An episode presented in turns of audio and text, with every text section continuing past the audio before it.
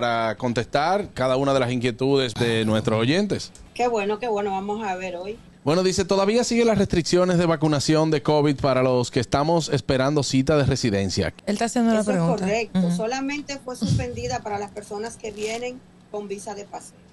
Si usted quiere venir para los Estados Unidos porque va a vivir aquí como residente, usted tiene que tener dos vacunas. A partir del primero de mayo, los niños de 5 a 17 años tienen que estar vacunados y con Pfizer.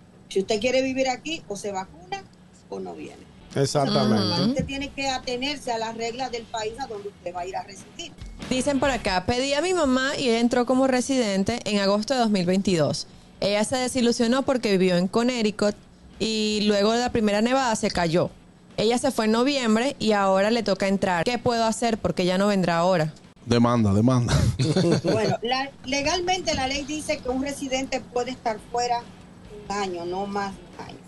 Porque al dominicano se le ha dicho seis meses, porque si al dominicano se le dice un año, se coge un año y dos meses más.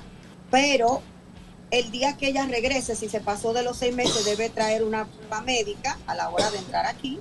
Si ella no quiere venir, yo le aconsejo que usted saque una cita para una visa de paseo, que están bastante lejos ahora mismo, otra vez están para final de este año, y que devuelva la residencia y la cambie por una visa de paseo.